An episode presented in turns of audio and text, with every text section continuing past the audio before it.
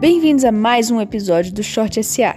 Meu nome é Isadora Lara e essas são as notícias do dia.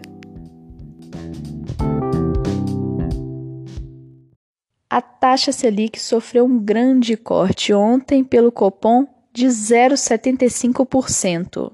Agora a Selic meta está em 3% ao ano, a expectativa do mercado é que ela estivesse em 3,25%. O Copom indica que as taxas devem continuar caindo ao longo do ano. Especialistas fazem previsões que a taxa Selic pode chegar até 1% ao ano em dezembro. O Brasil ontem bateu os 10 mil casos diários confirmados de coronavírus. O Brasil fica atrás apenas da Rússia e dos Estados Unidos em novos casos diários confirmados. Isso porque a Rússia testa 11 vezes mais do que o Brasil e os Estados Unidos 19 vezes. Ontem o dólar teve uma alta de 2,03% e bateu um novo recorde de R$ 5,70. Enquanto isso, o Bovespa cai 0,51% por causa da perspectiva de crédito do Brasil ter sido passado para negativa. Especialistas preveem uma queda do PIB de 7,4% esse ano. Também é previsto uma dívida de 100% do produto interno bruto até 2022.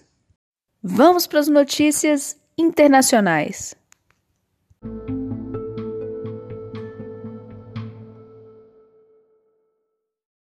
Nos Estados Unidos, a quantidade de pedidos de desemprego chega a 33 milhões.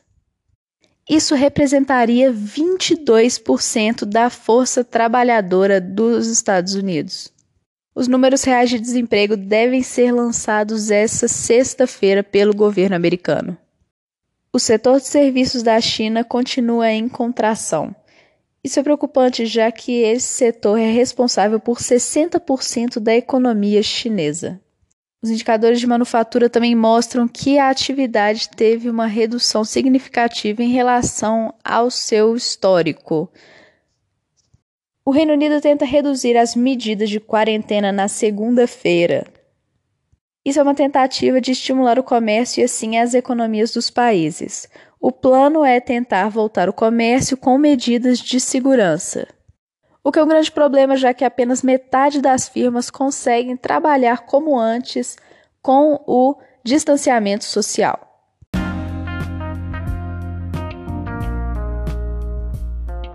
Essas foram as notícias de hoje. Tenha um ótimo dia e até logo!